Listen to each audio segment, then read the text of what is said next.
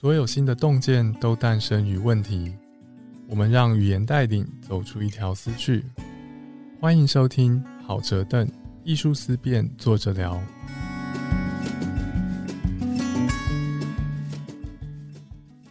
欢迎来到好哲邓艺术思辨，作者聊。我是主持人朱家安。今天我们要聊的是疾病，特别是想要透过人文的视角去观察跟思考疾病。邀请到来宾是人类学者刘少华老师。Hello，老师好。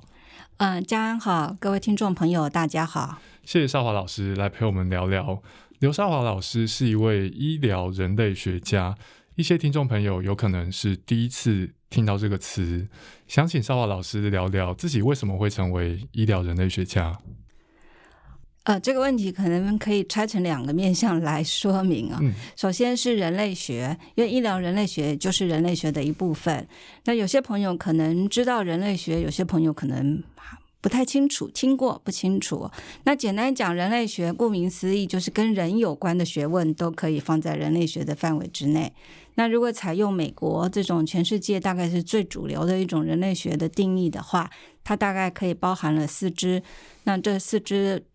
大家最熟悉的可能是考古学，嗯，然后也包含语言学，但是因为语言学它也是非常专精的一门学问，所以有的时候语言学它很可能在其他的，比如说语言相关的领域，它也会发展语言学，嗯，那只是通常就是语言学它本来也是属于人类学的一支，那第三支呢，我们就可以说是体质人类学。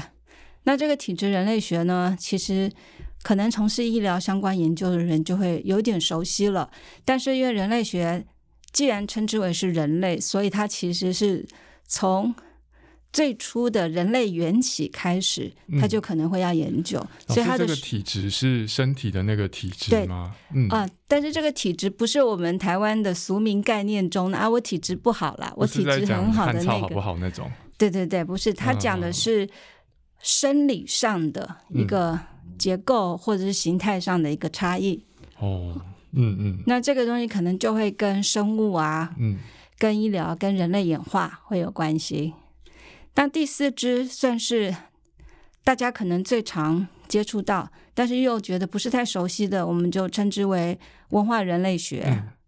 那医疗人类学呢？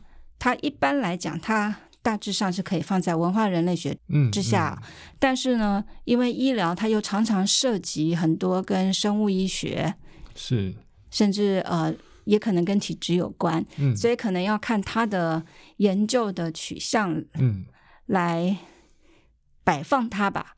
可是通常我们现在当代的学科，我们已经不强调泾渭分明的这种界限，哦，对啊，对，所以医疗人类学它很可能就是横跨文化。社会、自然，嗯，甚至可能考古，甚至医疗，哦，是很跨领域的，非常跨领域的。嗯，哎，我想问一下老师哈，刚刚讲到考古、语言、文化这三种领域的研究，可以想象他们研究的对象都会依人类文化的差异而有很大的差异，像是考古考到那些东西，那体质这方面呢？基本上哦，我如果问一个问题，很多人可能会答不出来。我如果问大家，我们人类有几种？哇，这个要看怎么分，对不对？是吗？这就说明了大家对这个议题非常不熟。嗯，从科学上来讲，人类就只有一种，嗯，就叫做智人 （Homo sapien）。对，我们都是智人。嗯，那我们今天所说的这种俗称的这种什么黄种人啊、白种人啊这种称谓，嗯，其实它都是后设的。嗯的社会分类，然后它其实比较涉及的是一种类似族群的概念。对，所以族群的概念，它基本上它是随着时代啊、个人的认同啊，甚至政治化的过程啊，甚至资源分配的这种重新整顿的这种程序，它可能会很快的调整。嗯，可是科学上的那个调整的话，基本上就会比较缓慢。嗯，你必须要新的证据去挑战它。然后推翻它，重建它，你才可能在科学上重整。所以，也就是说，就回到你刚才那个问题，他们是不是在研究不同的人群呢？的确，我们基本上是所有跟人类有关的都可以研究。嗯，但是因为我们的知识啊，整个这个学术的这个知识呢，我们必须建立在一个非常广泛的以人类为基础的这样子的一个知识跟方法的眼光。但是我至于我具备了那样子的一个方法跟眼光之后，我如果要研究一个特定的区域，比如说有人可能研究希腊考古啊，有人可能研究，比如说台湾南部的考古啊，有人可能研究台湾北部基隆地区的考古啊，那这些呢，它可能跟台湾的历史有关，可是也可能跟台湾的有文字技术之前的历史也有关，所以它就会变成是一个案例上，它会有案例上的一个特性。可是，在人类的整个的演化过程，或者人类的这个交流过程的这些知识的基础呢，其实它还是可能至少是区域性的，或甚至是全球性的规模。嗯，虽然人类在生物上面只有一种，但是人类社会实际上依照文化、阶层等等的不同，有很多社会的分类。有很多社会分类，甚至可能会有一些形态上或是结构上的形态上的差异。嗯，也就是说，它不涉及到种的分类，但是它可能就会出现在个体上的差异，或者是呃群体上的差异。嗯，就像是我们说所谓的白种人跟黑种人，就是很显著，它有群体上的表征上的差异嘛。对，但是我们都是同一种，所以我们可以通婚，所以我们通婚之后，我们也还是可以生下一代。那生出来的下一代也还是可以继续再生下一代，就是这是你要同种才可能达成的一个成果。确实，人类族群在社会上面，我们可以找到很多差别。是，那那些差别对我们身为社会性动物来说也是非常重要的。纵使大家在生物上面算是同一种。那再回到医疗人类学这方面，老师刚刚简单介绍人类学底下可能比较大的区域性分类。那医疗人类学，老师是如何对这个子领域感兴趣的？其实我本来就是一个人类学者，呃，以前是人类学学生啦，嗯，那时候还不是人类学者，但是就是已经受过人类学的训练。那我后来呢？我硕士毕业之后，我是当记者，嗯，然后在台湾当记者的过程当中呢，其实我就对疾病的议题、医疗的议题产生了高度的兴趣。那最早。让我充分感到兴趣的其实是艾滋病。啊，因为我是九零年代的时候当记者的，那个时候的艾滋病在台湾是一个很显著的一个新兴的的疾病现象，然后整个的不管是这个疾病它在健保里面它所所出现的一种挑战，然后还有同志的污名，然后伴随着同志运动，都是在那个年代开始出来的，所以它。让我产生了高度的兴趣，所以我就是普遍的对医疗相关的疾病就觉得，呃，我想要去走这条路。那后后来呢，我又有机会到柬埔寨去从事国际发展的工作，就一九九八年我就到柬埔寨去。然后当时的柬埔寨呢，它有一个特色，因为柬埔寨呢，大概是一九九三年之后才从这个所谓的赤化，也就是共产党化。的过程当中，要逐渐转向一个接近民主选举的模式，所以联合国是接管这个国家，所以联合国的维和部队也进到那个地方。可是就在这个整个的它开放了，然后联合国的维和部队进去之后，所以它产生了很多的新兴社会现象。那其中的一个新兴社会现象，就是它的艾滋病的发生率，在当时呢就成为。那个比例就成为亚洲之冠。哇，那在当时是一个很很特殊的现象，是吗？是一个在流行病学上，嗯，很受人瞩目的现象。虽然那个时候艾滋病可能是很多国家都有的问题，但是柬埔寨在这方面的表现特别特别奇怪。其实我们会看哦，每一个时期呢，艾滋病在不同在世界上的表现，可能不同的时期呢。不同的区域，它会以一种形态特别的攫取世人的眼光。嗯，比如说八零年代到九零年代，美国就是很关键的嘛。美国跟欧洲这些最早开始，比如说同志的活动比较活跃的地方，嗯，可是或者是毒品相对比较呃比较滥用的地方。好，那到亚洲其实开始最普遍的原因之一，其实就是跟性传播有关。嗯。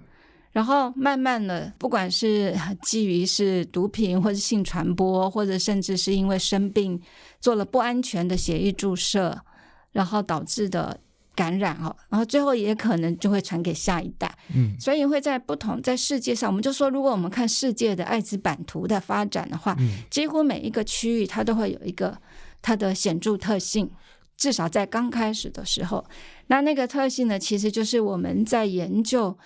这个艾滋病在这个世界上的发展的时候，我们可以看出来，除了疾病的问题之外，我们可以看到这个社会的性质。嗯，听众朋友们可以想象哦，假设你前面有一张世界地图，你想象这个世界地图上面得到 HIV 病毒感染的人，他就变成一个点，红色的点。然后你想象这红色的点如何在地图上面蔓延，它蔓延的方向跟蔓延的速度，跟社会形态，还有人们对于医疗和性爱的实际行动都是有关联的。那在这部分，在那个时候的柬埔寨这边有什么特别的地方引起老师的兴趣？其实最主要的，它刚开始扩散的一个最主要的关键，其实就是性传播，然后其实跟大量的性交易有关。嗯，因为很多外来的人口，非常多的外来人口，然后当地又非常贫穷，很多人也才从泰国的难民营回到柬埔寨的本土。嗯，所以其实穷人很多，大量的人，农村的人，他其实都需要，他需要找生计嘛。嗯，所以很多人其实是流浪到金边。金边当时也称不上是都市，但是以这个国家来讲，它毕竟是接近都市首都嘛。所以大量人其实是流浪到金边的那个周边，去形成了很大范围的，相当于红灯区，嗯，就这样子的地方。所以那个艾滋病在那个地方的扩散就非常的快。嗯，啊其实，在很多很多贫穷的地区都有这个现象。我们都说，在疫病面前，人人平等。啊，这个可能是从生物性上来说，在疫病片面前人人平等，但是从社会跟政治经济的角度来看，在疫病面前，我们从来都不是平等的。嗯，假设从事危险的性行为是感染 HIV 的极为可能的途径，什么样子的人特别容易去从事危险的性行为？这件事情并不平等，因为每个人的处境很不一样。有点像，真过去有说法是说，在古中国某些朝代，一个人胖是富裕的象征。但是到了现在，我们知道，你其实会因为贫穷而肥胖，因为你穷，所以你没有资源去锻炼自己的身体，而且你需要吃比较不健康、容易累积脂肪的一些东西。所以，算每个人都是同种的生物，但是放到实际的社会处境上面，每个人的处境其实不一样的。能够看到这种的处境，我觉得是人文视角相当可贵的地方。那老师当时看柬埔寨，以一个人类学者的眼光，看到哪些哦知识上觉得有趣的地方，在刚刚那个性交易及其相关之处。其实，在当时在知识上，我并不能去解决我当时的困惑，所以我才会决定要去念博士。嗯嗯。只是当时我很清楚的知道，我必须要去增进我自己的知识跟看这个世界的方法，我才可能理解我眼前的现象。因为我们在台湾，我们跟世界的关系，跟我们看到台湾。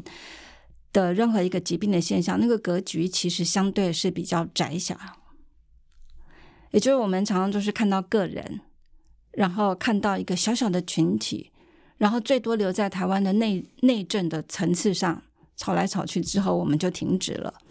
我们其实因为我们常年不是联合国的议员啊，那我觉得他在概念上，他其实先天上局限了我们的世界观。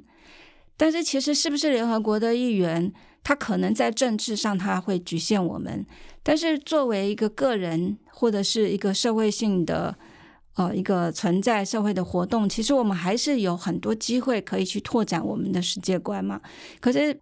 我觉得有一点不幸的就是，我们的力气通常不花在这些事情上面啊。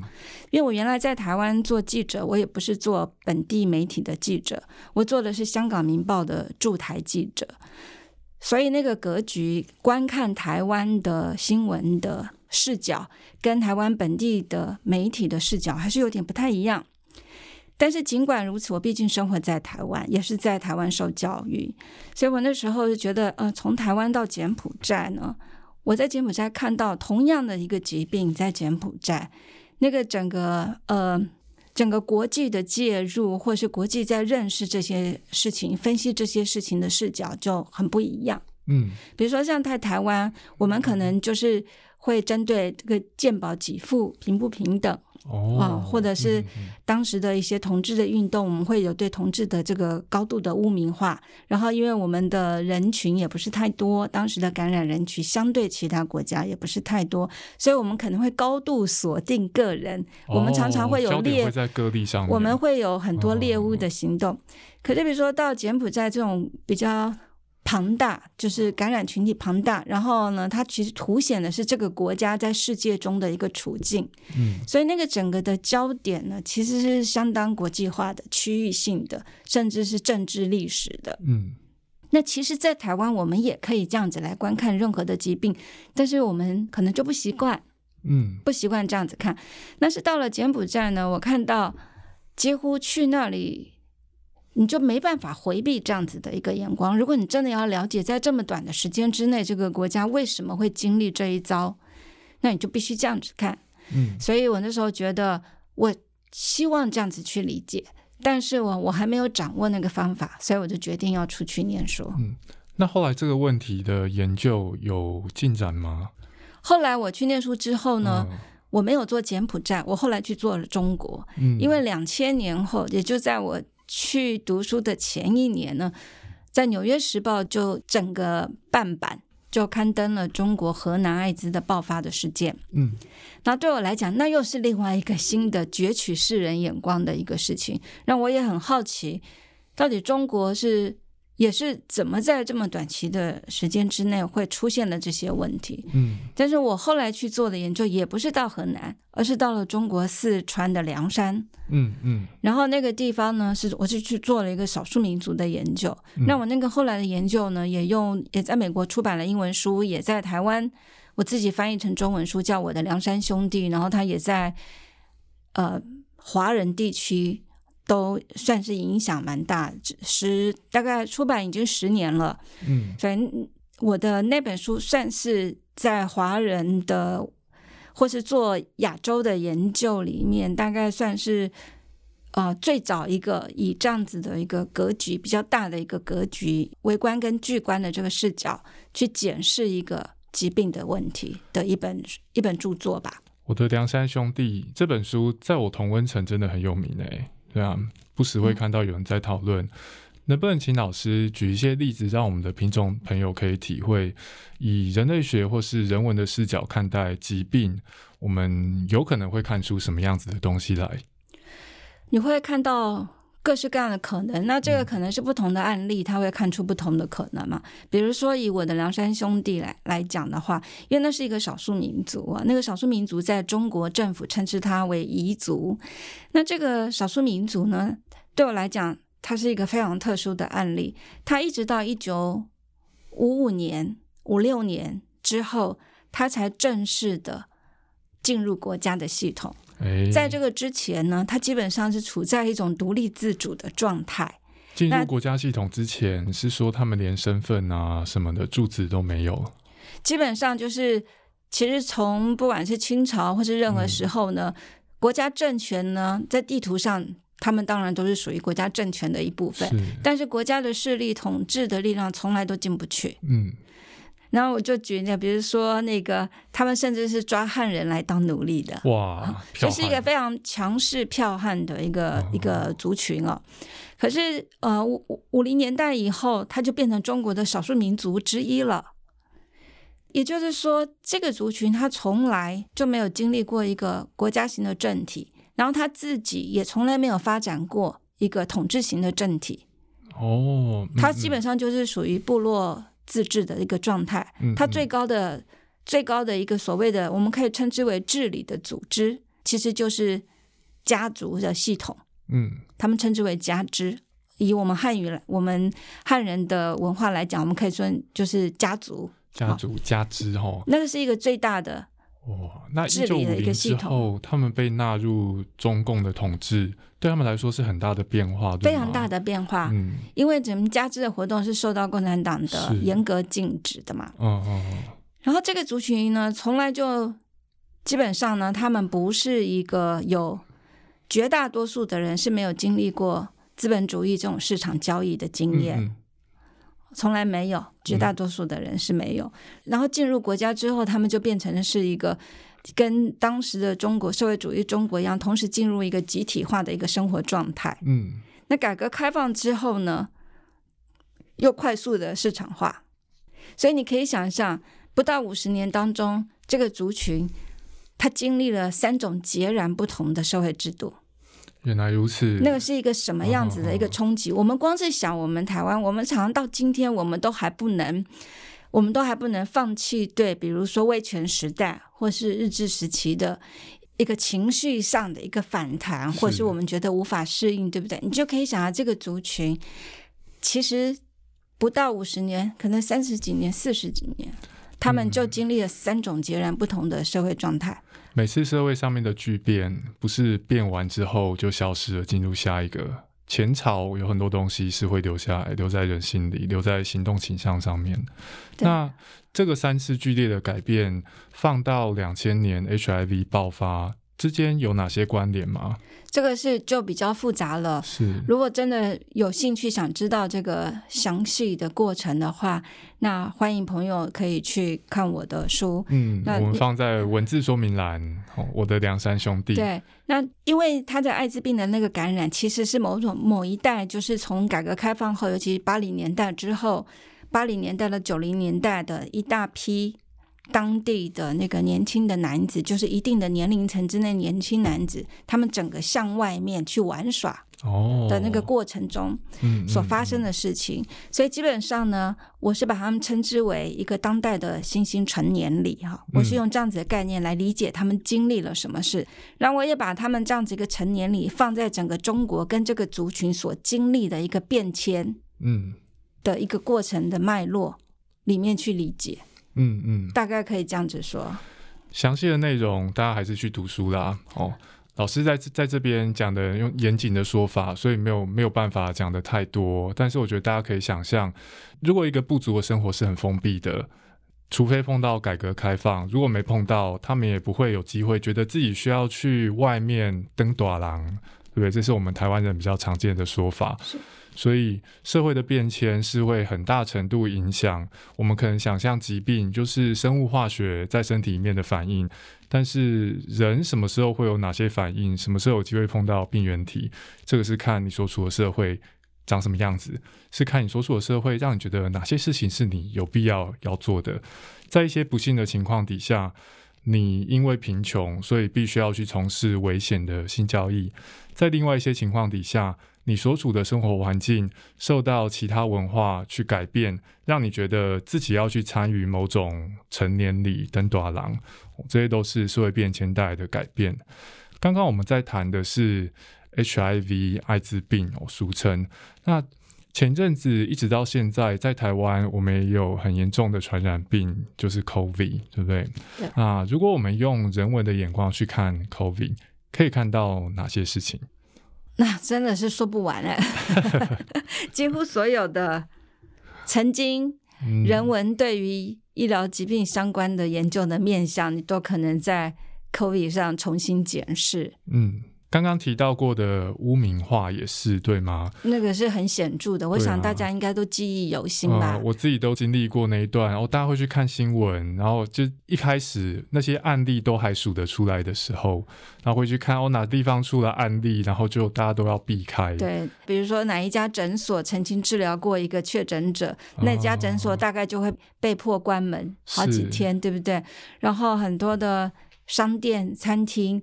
只要也是出现这样子的案例，然后也都被迫关门。我们不要讲这么严重的，我们光讲我们自己确诊之后，我们就算是转阴好了。可是如果还是不小心有 long covid，然后在那边咳嗽，是不是常常我们都要跟人家解释说我已经好了，我已经好了？真的，不然就是在公车上面没办法不好解释，然后就会觉得哦，大家现在因为我咳嗽，用什么眼光在想我？是啊，嗯，所以其实。这都是算是比较轻微的污名了。嗯，对。但是很多人他们其实是面临到，其实真的是相对比较严重的污名，但是我们的社会可能不不知道他们的处境。这个也是个问题，对不对？一开始我们在聊的时候，老师有提到说，人类学者会惯于在边界上面，我所我有我所处的文化，但是我面对跟我不一样的人，叫做他者的时候，我能不能有足够的知识，让我可以理解他的处境？照这个说法，在台湾好长一段时间，其实很多罹患被传染 COVID 的人，他其实是处于一般人的边界之外。可以这样讲吗？一般人可以忍受的世界范围之外，嗯，这样子的现象，大家都可以感受过，说造成的一些一些污名化的情况。那除了污名化这个角度可以去谈之外，从人文的视野来看，COVID 这整件事，还有哪些事情是老师觉得特别重要，可以来聊一聊的？其实。当时有一个很显著的一个有趣的现象，全世界我们都看得到，但可能是在某些国家它特别的显著哦。比如说，我们可以看到一些英雄化的现象，好，然后或者是你可以看到一些民族主义的现象，嗯啊，那这个民族主义的现象其实很普遍，大家可能没有想过，可是你可以光想，当时呢有非常多的民族主义现象，包含哪个国家。的防控比较好哦，大家大家都在比较，对，或者是哪个国家的生计科技发展比较好，嗯，也是整个我们叫做那个生计民族主义啊，这些都在竞争。那我们其实台湾也很积极的投入这一类型的民族主义的活动当中。对，大家还记得我们曾经台湾还我们的网民蛮异口同声的去在攻击那个世界卫生组织的。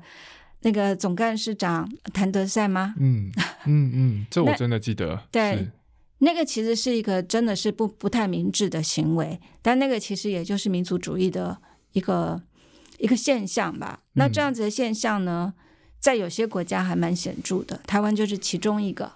民族主义的其中一个影响是让个人，比方说我把我所处的族群的价值跟颜面当成是。很重的影响到我个人的判断，对个人的判断，面临严重的传染病啊，医疗科技以及防疫措施做得好不好，当然是我们很有理由要去注意的。但是大家回想，在那个时候的台湾，我们关心，比方说国际防疫排名，如果有这种东西的话，我们关心这些东西，是因为我们出于危险想要自保，想要知道台湾有多安全吗？还是其实我们心里是觉得，哦，如果台湾品排名掉了，有点伤面子。如果在你心里面子有起作用的话，有可能就是民族主义造成的一些影响。那在老师看来，民族主义如果造成这个方面的影响，对于那个时候台湾以及台湾人的处境来说，有哪些危险的地方？我觉得是很可惜的，嗯，因为其实民族主义这样讲好了，如果它作为一个政治认同的一个动员的工具，它是有效的啊。所以在那个时候，我们之所以会有这么民族主义的激发，是因为我们需要团结抗议嘛，啊，嗯嗯。那团结抗议这件事情，我觉得是正面的。但是这个过度动员，或者是没有清晰的传递一些世界观的话，那这个民族主义就很可能会变成是一种内缩，而在世界上可能反而会让我们成为世界公民当中的一个奇怪的一个角色。嗯，所以我就说，这可以从对内跟对外两个层面来看，就是对内，它也许有效动员，好，然后大家团结抗议。让我们台湾可以相对的平安的集体度过，那确实也是如此。但是对外上，那就出现了一个很吊诡的一个现象。我们当时团结抗议的主要的原因呢，当然除了是为了自保之外，其实当时有一个偶尔有说出来，但是也没有说的那么清楚的一个一个想法、一个动机，就是我们希望。把台湾表现的这么好的一个抗疫的成绩，可以让我们加入世界卫生组织。哦，大家在国际上面可以有些影响的变化。对，是。那可是我们可以想一想，我们想要加入一个群体，可是我们表现出来的却是一直骂那个群体的领导者，然后甚至表现出来，其实我们只在意我们自己的内部成绩，可是我们不在意整个跟国际上的一些对话的一种，不管是礼节。或是对话的共识之处。因为其实以以国际上来讲，在当时，我们说我们台台湾 can help，我们台湾能对这个世界有帮助。可是我们对世界的帮助是什么？其实我们当时唯一真的对世界可能有帮助讲得出来的是口罩捐赠，大家还记得吗？可是我们在医疗上，在生物科技上，我们其实并没有拿出一个成绩。我们最后还是仰赖其他国家的科技发展的药物跟疫苗来做实打嘛。嗯，我们当时想发展，不管是高端还是清冠一号这些东西，基本上输不出去啊。所以我要讲的重点是说。我们对内，我们是要努力；我们对内是想要有自己的成就。我觉得这点是每一个国家都应该做的，我们当然也应该做。只是说，在强调这一块的同时，如果我们抑制了对这个世界的认识，而做出了错误的判断，甚至是在世界的格局上，我们表现出其实相对不太礼貌、不太文明的一种表现，那个其实会让我们的表现。跟我们的目标是背道而驰的。嗯，在台湾社会上面呢，呃，大家应该都熟悉一种常见的说法，像是韩国人有时候会被包装或者流传成很喜欢把某些其他国家文化发明的东西讲成是他们的文化发明的。这当中很多是以讹传讹啦，我相信。但是假设韩国人真的是这个样子，你可能不会太喜欢韩国这个群体。所以，以台湾来说，我们在国际上面的位置跟情势当然是相当危险，很值得我们去注意。不过，当我们注意的时候，大家可以思考，我们是以什么样子的层次去观察自己在国际上面的表现。我们是台湾人，我们看到台湾社会的努力，但是当我们在跟其他国家谈的时候，我们是用什么方式跟他描述这些努力？我们的努力本身会影响别人对我们的看法。我们的描述的方式其实也会，那这边我觉得不确定能不能套用人类学的说法，但是当我们不再是跟台湾人讲台湾的成就，而是在跟其他国家的人描述台湾的成就的时候，也需要注意，你可能是跨过边界的，有些适用于台湾内部的价值观跟描述方式不会再那么的好用，也是我们可以去思考的。前面我们聊 HIV，后面聊 COVID，接下来在老师的新书哈叫做《并非如此生病的病》这本书里面，老师很生动而且细致的规划了少华老师自己跟少华老师的母亲两个人生病的过程跟互动。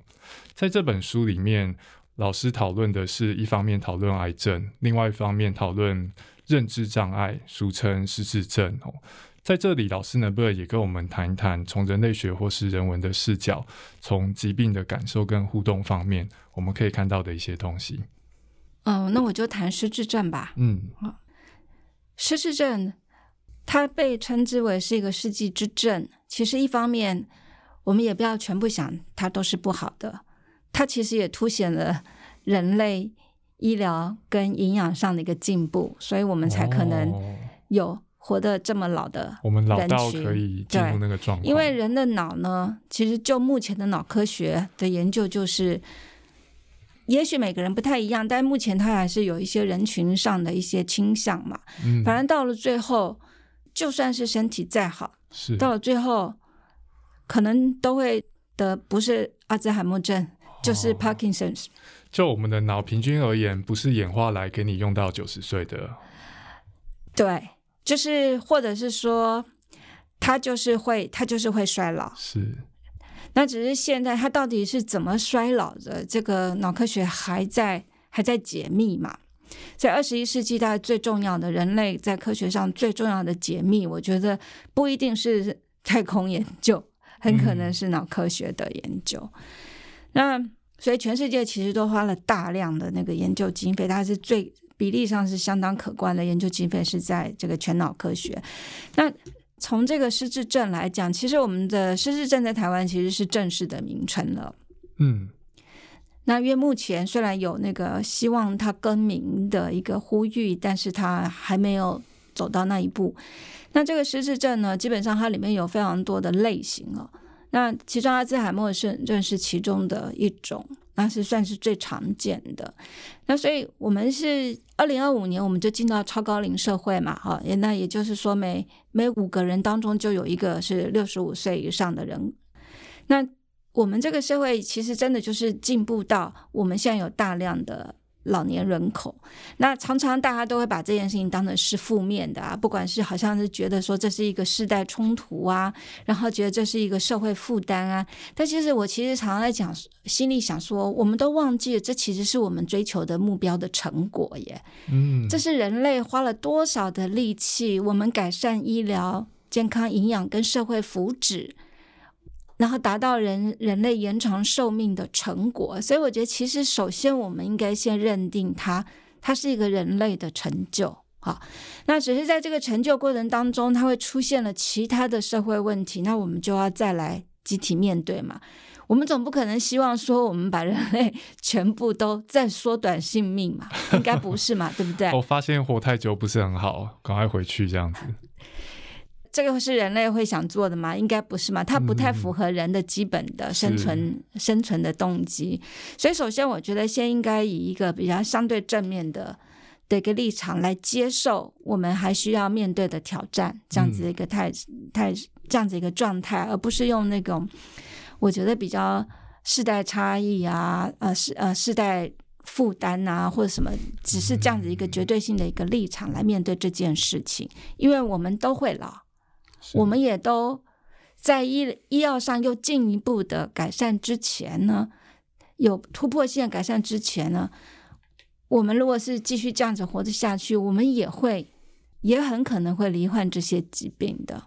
哦，所以我觉得这是一个我很想要去诉说的一个前提。那这就说明了，它其实就是一个生命周期的一个疾病嘛。嗯。那这个生命周期其实也是应该我们很熟悉的。人在不同的生命周期，我们可能都会有不同的身体不适的状态。就像那个婴儿期、儿童期，我们都知道他们脆弱的地方在哪里。好，甚至青春期，我们也知道青春期的身心脆弱可能在哪里。中壮年期，一般他可能面临的一个身心状态，我们也都知道。那这个也就是老年期的人可能会面临的一个身心的状态。那我们虽然也知道，可是好像就开始不太乐意了。嗯，好，所以我会觉得，其实它就是一个生命周期的一个疾病。那我们不太乐意的原因，其实也可以想想说，可能我们整个的社会对于要去迎接一个新生儿，或者是。迎接这个儿童，甚至青春期的人口，甚至中壮的人人口，是因为我们认为他们是社会未来的希望，或者是现在社会的中间分子，他是支撑社会的栋梁，所以我们会觉得啊，他们好像是值得的，值得我们投资。值得我们期待，值得我们照顾。真的，可是老人好像就觉得他已经退休了啊，他已经没有用了，所以我们为什么还要花这么多力气在上面？可是这其实是不公平的，因为他们从他们曾经也是儿童、青少年、中壮年期，成为社会的栋梁，然后今天他们进入到另外一个生命的周期。所以我要讲的是说，它只是凸显了说，也许我们在社会福祉的建构上面，我们。在老年高龄人口的这一块，还不是准备的很好。嗯，好，那最好的一个社会的状态，其实就是幼有所长嘛，老有所终嘛。那只是我们现在老有所终这一块，我们准备的动作比较慢。嗯，但是我觉得，如果我们看待它就是一个生命周期，而不是要用人的劳力的价值，或是对于是未来的这个期待这个。想象去定义它的话，也许我们不会这么的抱怨，不会这么的负面。而且我们要记住，我们每个人都会老。如果我们活得够久，我们都会老。那所以，我们其实也是我们现在在为高龄人口所创建的这一套福祉的努力，它也很可能就是未来我们可以享受的一个福祉啊。所以，我觉得用生命周期的方式去看待这些。其实跟生命周期密切相关的疾病的话，也许我们会比较相对释怀一点。嗯，老师的说明相当真诚。我觉得老师不管是在谈 HIV、COVID，还是在谈失智症，都是在鼓励我们用社会如何影响我们去看待这些事情的方式。我们我们得先注意到，我们理解 HIV。不是纯生物的去理解，而是用社会观念的眼光去理解。你得要后设的知道这件事情，你才知道社会刻板印象先如何的影响了你，可能会做出什么样的判断。那对失智症或者好发失智症的中高龄族群也是一样的。这些相关的观察啊，人类学方式，这些相关的观察，人类学方面的细节都很多啊，老师。老师在这里的描述是比较严谨的，有些啊有些细节没有办法在很短的篇幅之内让大家了解，所以很鼓励大家去读老师的《并非如此》跟我的《梁山兄弟》。那今天呢，我们学到体会了一下怎么样用人文的眼光去看待疾病，疾病你我大概都以前没避开，以后大概也不会避开哦。那对台湾来说，人口老化跟长照问题都是我们接下来现在就必须要思考怎么去解决的。希望这一集的讨论呢，能让大家更有心理准备，更可以用正面的态度去观看跟思考这些问题。我们谢谢少华老师，谢谢，谢谢嘉安，谢谢各位。